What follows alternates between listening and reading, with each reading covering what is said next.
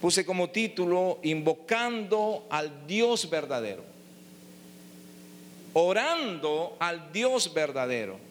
Quiero hacer un énfasis de volver a esa arma poderosa para nosotros los creyentes que es la oración. ¿Cuántos dicen amén? Invocando al Dios verdadero, ¿cuánta gente hay que se arrodilla a dioses que no son dioses? Y por lo cual no tienen resultados. Me llama la atención porque si usted lee un poquito eh, sobre India, ¿no? Pero India no, no tiene mil dioses, India tiene millones de dioses. Y a todos ellos le invoca, le hacen oraciones, pero no hay resultados.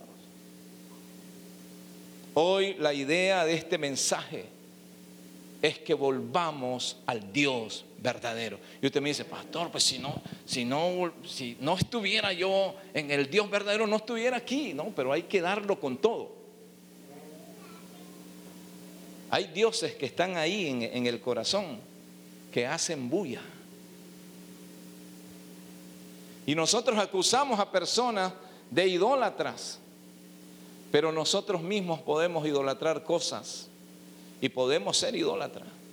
Usted puede idolatrar su carro y es un idólatra. Puede idolatrar su casa, es un idólatra. Aún puede idolatrar su propia esposa. ¿A quién estamos clamando? Y si clamamos, ¿cuántos dioses hacen bulla en nuestra mente y en nuestro corazón? Primera de Crónicas, capítulo 4, verso 9 y 10. Es una oración que seguramente algunos de ustedes se la saben de memoria porque es famosa. Es la oración de Javes. Pero dice la palabra del Señor de la siguiente manera. Javes fue más ilustre que sus hermanos. Oiga eso. Y su madre lo llamó Javes diciendo, porque lo di a luz con dolor. Javes invocó al Dios de Israel. ¿A quién invocó? ¿A quién invocó? Al Dios de Israel. El Dios de Israel es el verdadero Dios. ¿Cuántos dicen amén? Él es el verdadero Dios. Y mire la oración. Oh, si en verdad me bendijeras, ensancharas mi territorio y tu mano estuviera conmigo y me guardaras del mal para que no me causara dolor.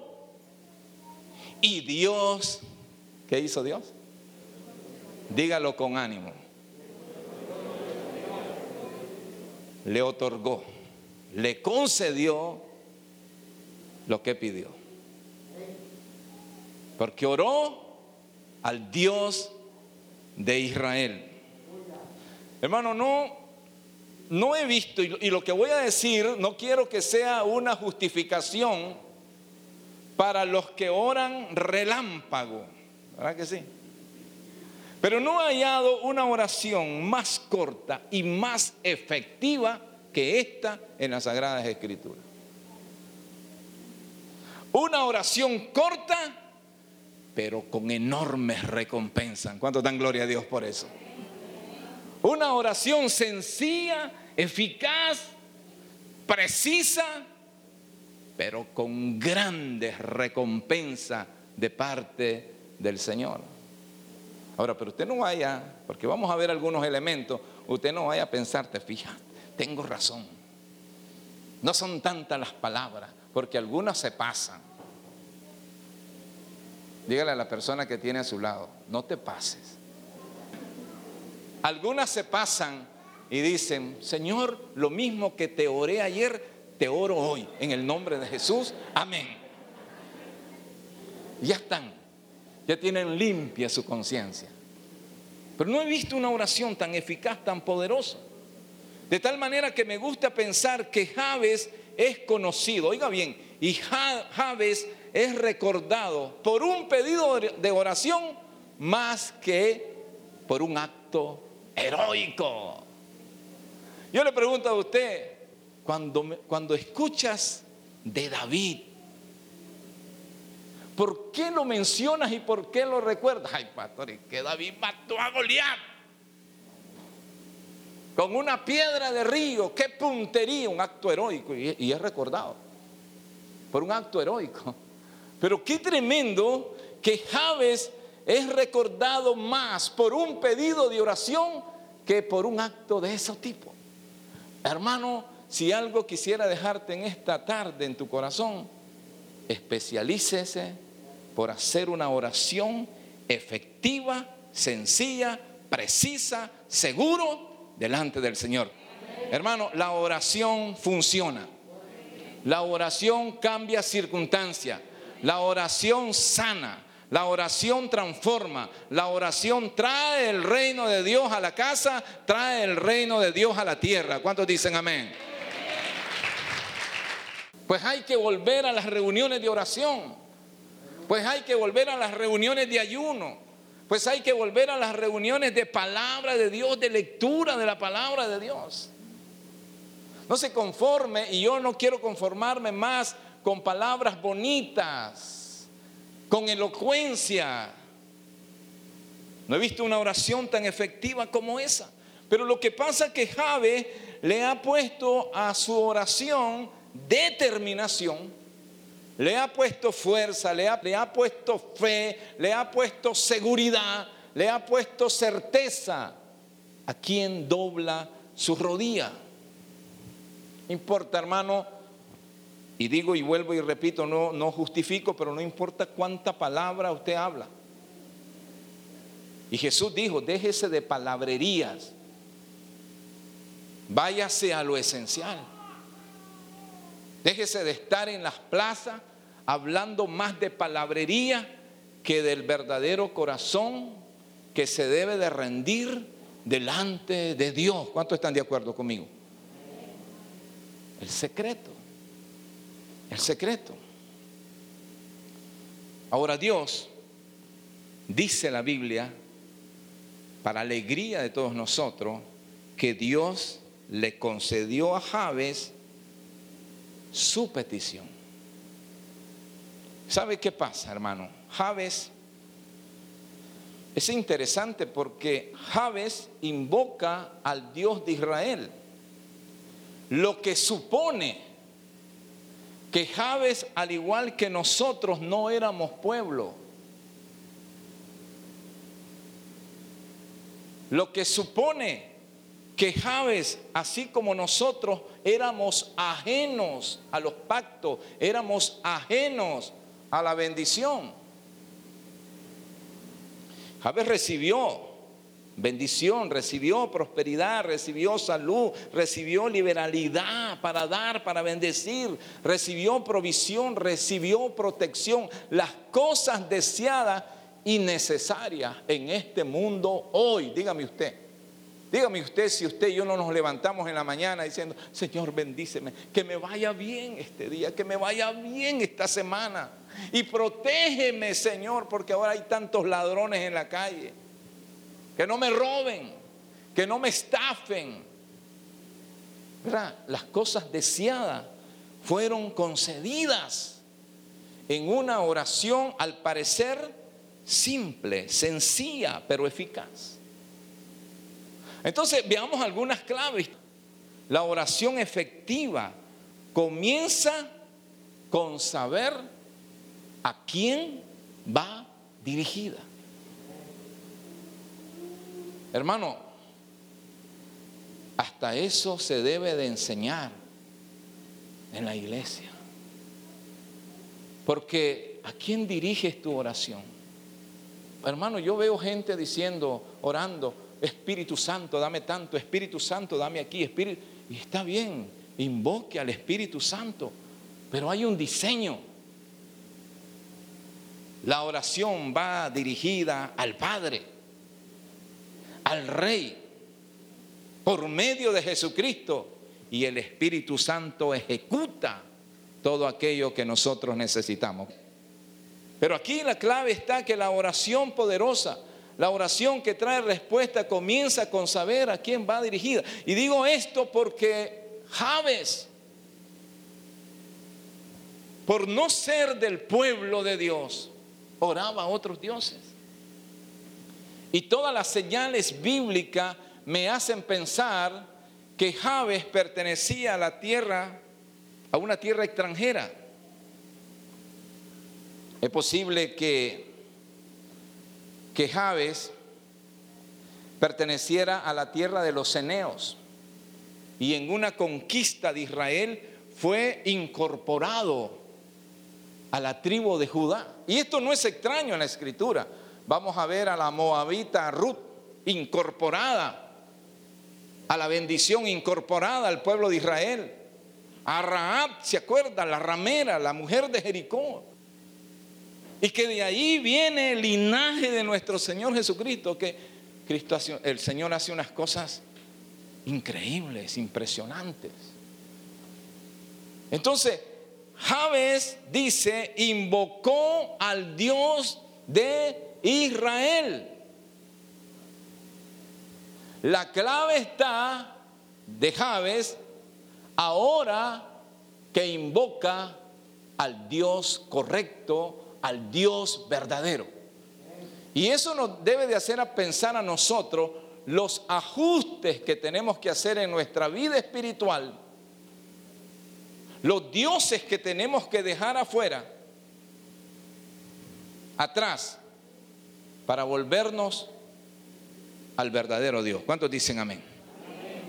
Sacudirnos de todo aquello que nada tiene que ver con el verdadero Dios. Ahora es importante reflexionar que al igual que nosotros, no éramos.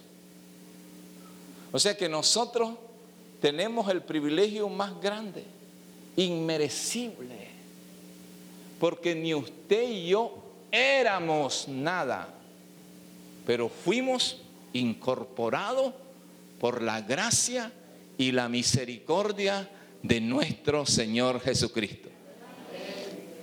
A lo suyo vino Él, ellos no lo recibieron pero usted y yo lo recibimos y hemos sido hechos hijos de Dios, del pueblo de Dios. Aleluya. Él no era. Nosotros no éramos. Pero hemos sido incorporados por la gracia del Señor. ¿Cuántos dicen amén a eso? Mire lo que dice Efesios capítulo 2, verso 12. Es bueno recordar. Es bueno recordar de dónde Dios te ha sacado. Amén. Es bueno recordar de dónde, de dónde Dios te trae. Todas las cosas. Una de las cosas que siempre el Señor, el Dios Todopoderoso, le decía al pueblo de Israel, acuérdate acuérdate de dónde te saqué. Mire lo que dice Efesios. Recuerden que en ese tiempo ustedes estaban separados de Cristo. ¿Cuántos se acuerdan cuando ustedes estaban separados de Cristo? ¿Verdad que sí? Acuérdense. ¿Y por qué a, veces recordar es bueno, hermano? ¿De dónde Dios nos trae? Porque el recordar va a crear en nosotros un acto de gratitud que va a traer más cosas de parte de Dios a nuestra vida. Dice, recuerden que en ese tiempo ustedes estaban separados de Cristo, es decir, ustedes no eran nada. Es que sabe qué, hermano, podríamos ganar todo el mundo, pero si Cristo no está con nosotros, nosotros no tenemos nada. ¿Cuántos dicen amén? No tenemos nada. Ustedes estaban excluidos de la ciudadanía de Israel, extraños a los pactos de la promesa, sin tener esperanza y sin Dios en el mundo. Aquí Pablo está describiendo la tragedia más grande que le puede pasar al ser humano. Y aunque el ser humano no lo perciba, está en medio de una tragedia. La persona que no tiene a Cristo La persona que no tiene a Dios está en medio de una tragedia, así se dé cuenta, así no se dé cuenta. ¿Cuántos dicen amén? Eso es lo que dice el Señor. Pero ahora, dice Pablo, ahora en Cristo Jesús. Es que es en Él que tenemos la bendición. Es que es en Él que somos anexados. En Cristo. Ustedes que en otro tiempo estaban lejos, han sido acercados por la sangre de Cristo. Gloria a Dios. Ahora la Biblia dice que nosotros hemos sido enriquecidos con toda bendición en los lugares celestiales en Cristo Jesús. Usted está mejor que Jave en esta tarde. ¿Cuántos dicen amén? Dele, dele fuerte el aplauso al Señor. Hemos sido enriquecidos. Mire qué tremendo, porque es bueno ver y, y, analizaba lo siguiente. Antes, antes, separados de Cristo. Antes estábamos separados de Cristo. No había forma. Antes estábamos excluidos de la ciudadanía de Israel. Hermano, usted no pertenece a esta tierra. Usted está de pasadita por este lugar, porque su patria verdadera y eterna está en el reino de los cielos. Estábamos nosotros excluidos de la ciudadanía, hoy somos ciudadanos del reino de los cielos. Y dice que también éramos extraños a los pactos y sin promesa. Antes no conocíamos pacto, antes no, no conocíamos el compromiso de Dios para con nosotros, que aunque seamos infieles, Él permanece fiel. Antes no teníamos promesa, hoy tengo promesa. ¿Cuántos dicen amén? Hermano, usted tiene promesas. Estábamos sin promesa y lo peor, dice, sin esperanza. No había esperanza para nosotros. Hermano, estábamos destituidos de la gloria de Dios. Estábamos aparte. Sin esperanza. Y sin Dios en el mundo. Qué triste es que usted y yo podamos caminar en este mundo así como está este mundo hoy, sin Dios usted debería de tener pesar y lástima de alguien que camina sin Dios en el mundo. Y usted lo va a ver caminar tranquilo. Pero si no tiene a Dios, no tiene esperanza. Amén.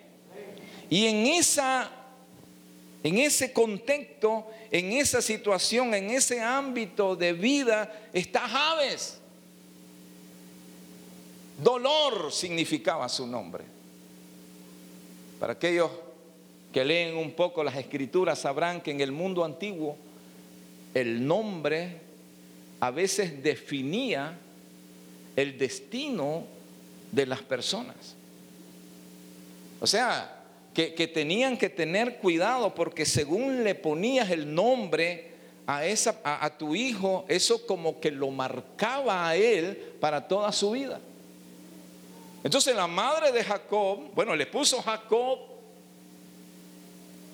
que ahora es Israel, y Jacob significaba bandido. Pero así le puso su madre. Por eso cuando Jacob pelea con el ángel en el desierto, él está harto de sus bandidencias. Él no quiere seguir siendo el mismo. Y ve al ángel del Señor y pelea la bendición. Y el ángel le dice, ya raya el sol, por favor, soltame, no te suelto hasta que me bendiga. La bendición de Dios te cambia la vida, hermano. Y dice el ángel, ¿y cómo te llamas? Jacob ya no te llamará Jacob te llamarás Israel.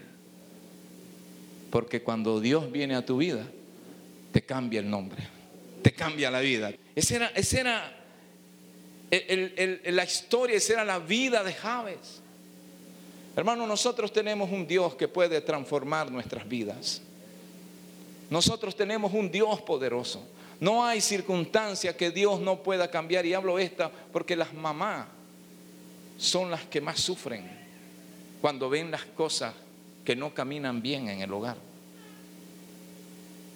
Y Javes está ahí con un nombre que lo marca de dolor, que lo marca de amargura. Pero un día Él clama por un cambio. Un día Él clama por una transformación. Y no hay transformación si no volvemos al Dios verdadero. ¿Cuántos dicen amén? Y Dios responde. Y Dios va a contestar. Y Dios va a escuchar porque la mano del Señor no se ha cortado, el oído de Dios no se ha cerrado para escuchar nuestras oraciones. ¿Cuántos dicen amén? Lamentaciones capítulo 3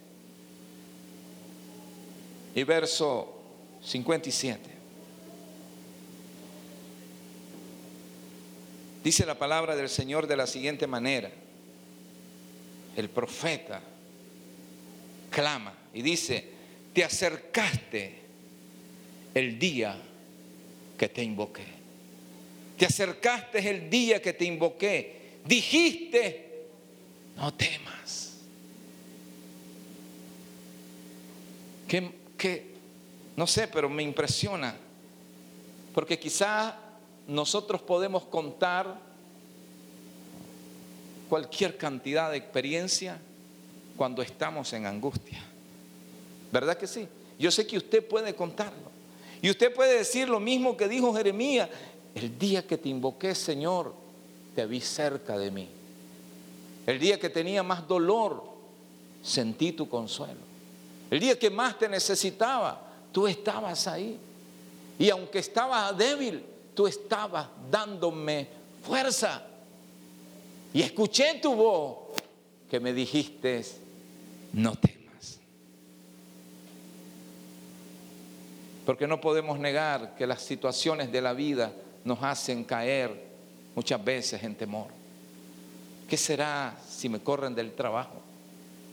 ¿Qué será si se mueren mis padres? ¿Qué será si me quedo viudo o me quedo viuda? Pero ¿sabes qué? Cuando clamamos al Señor e invocamos al Dios verdadero, Él se acercará a nosotros y nos dirá, no temas, porque estoy contigo. ¿Cuántos dicen amén? Sigue siendo eh, Jeremías, tú has defendido, oh Señor, la causa de mi alma. Tú has redimido mi vida, tú has visto, oh Señor, mi opresión. Juzga mi causa.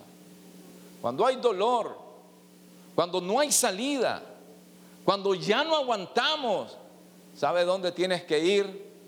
a doblar tus rodillas al Dios de Israel, al verdadero Dios. ¿Cuántos dicen amén? No esperemos que venga el dolor. No esperemos que venga la angustia. Si usted me dice hoy, bueno, pastor, pero yo estoy tranquilo, ¿vieron usted? A mí no me hace falta nada. Con mucha más razón, invoque al Dios de Israel, porque eso revela cuánto usted depende de Dios día y noche. Lo último que quiero decirte, Javes entiende que además de conocer al verdadero Dios, solamente de Él puede venir la bendición. Si usted busca bendición, no la busque en los amigos. Los amigos son buenos. Pero si usted busca bendición, no la, no la busque en su negocio, no la busque en su trabajo, no la busque en lo que tiene, porque eso se termina. Y Jabe dice, oh Señor, si me dieras bendición, porque no quiero otra cosa que no venga de ti. Amén. Hermano, no acepte otra cosa que no venga por los medios de Dios. Ese es el éxito. No busque dinero mal habido. No busque situaciones tramposas.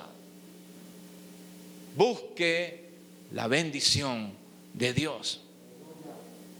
Todo lo que a nosotros necesitamos y decimos cada día, bendice Señor. Y las madres dicen, bendice a mi hijo, bendice a mis nietos, bendice a mi marido, bendice mis negocios, bendice, ¿sabe? Es porque entendemos que únicamente Dios es el único que bendice realmente.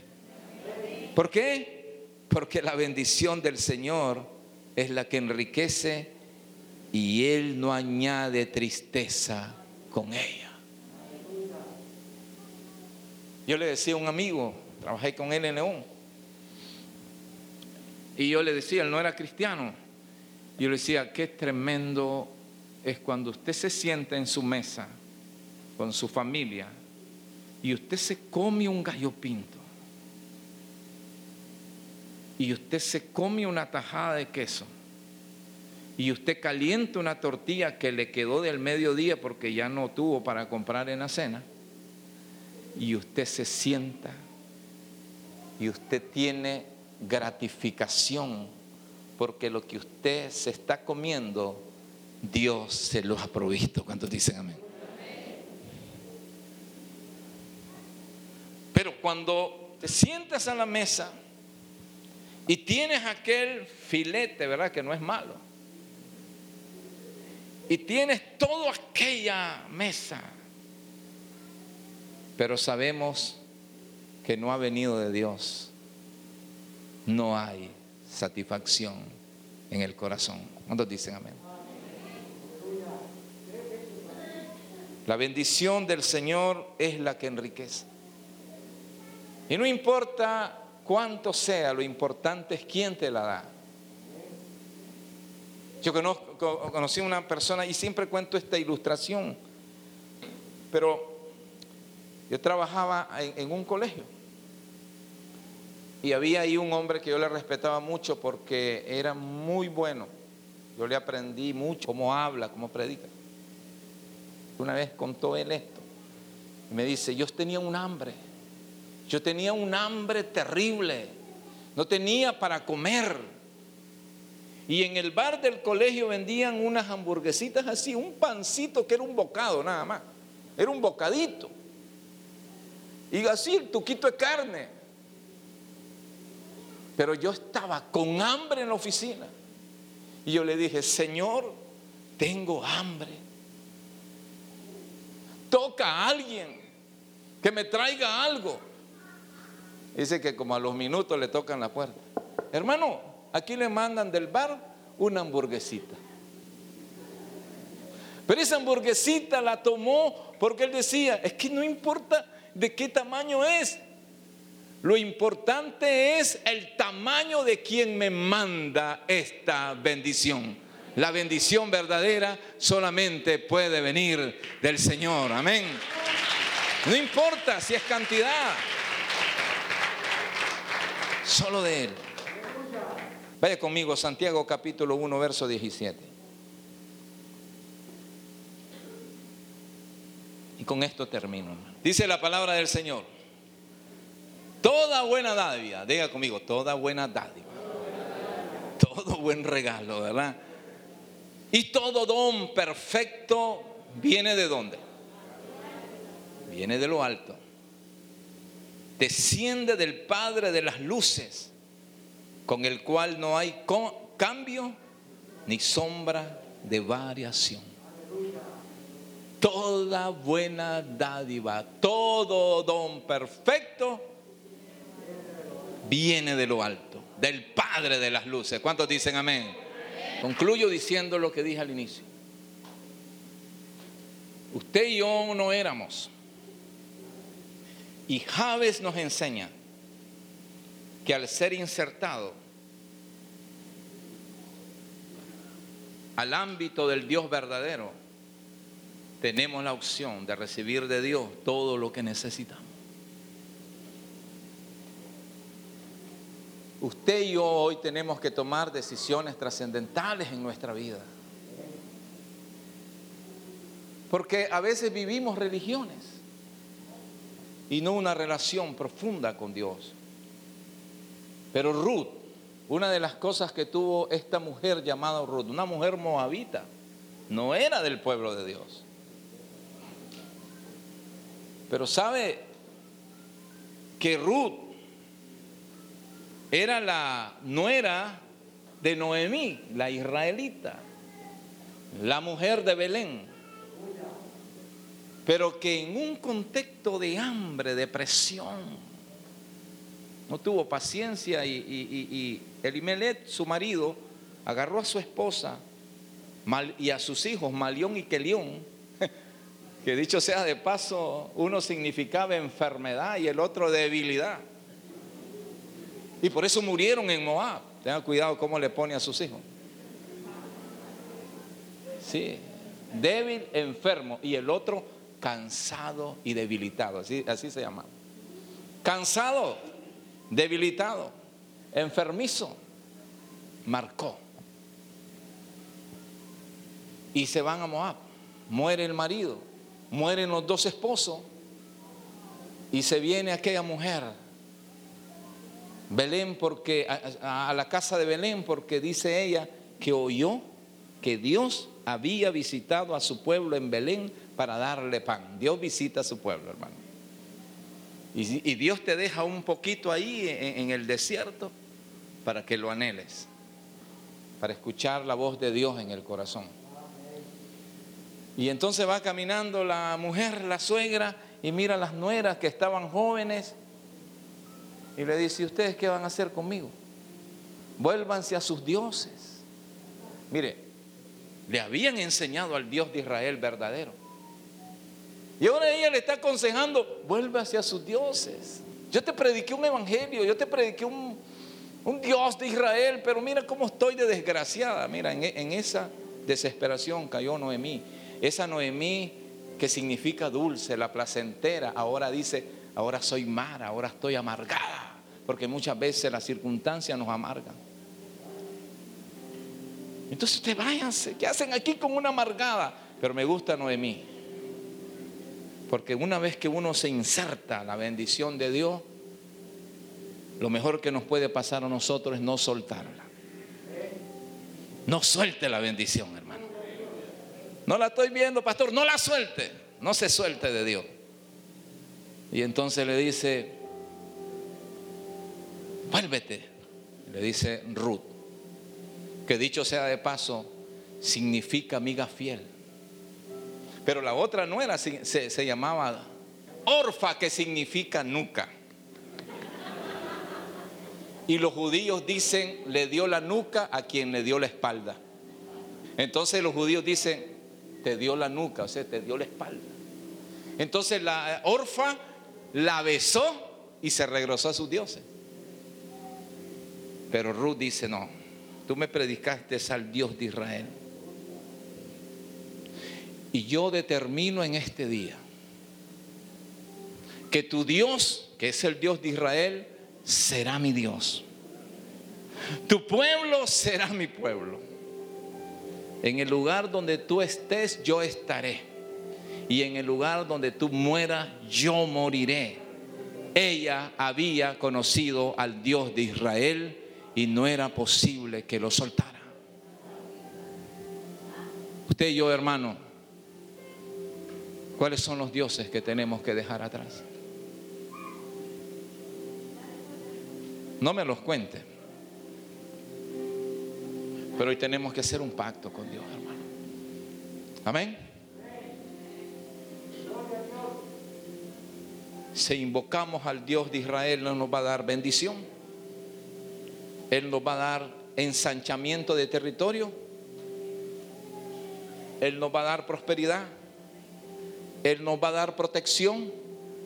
Su mano proveedora estará ahí con nosotros para guardarnos del dolor.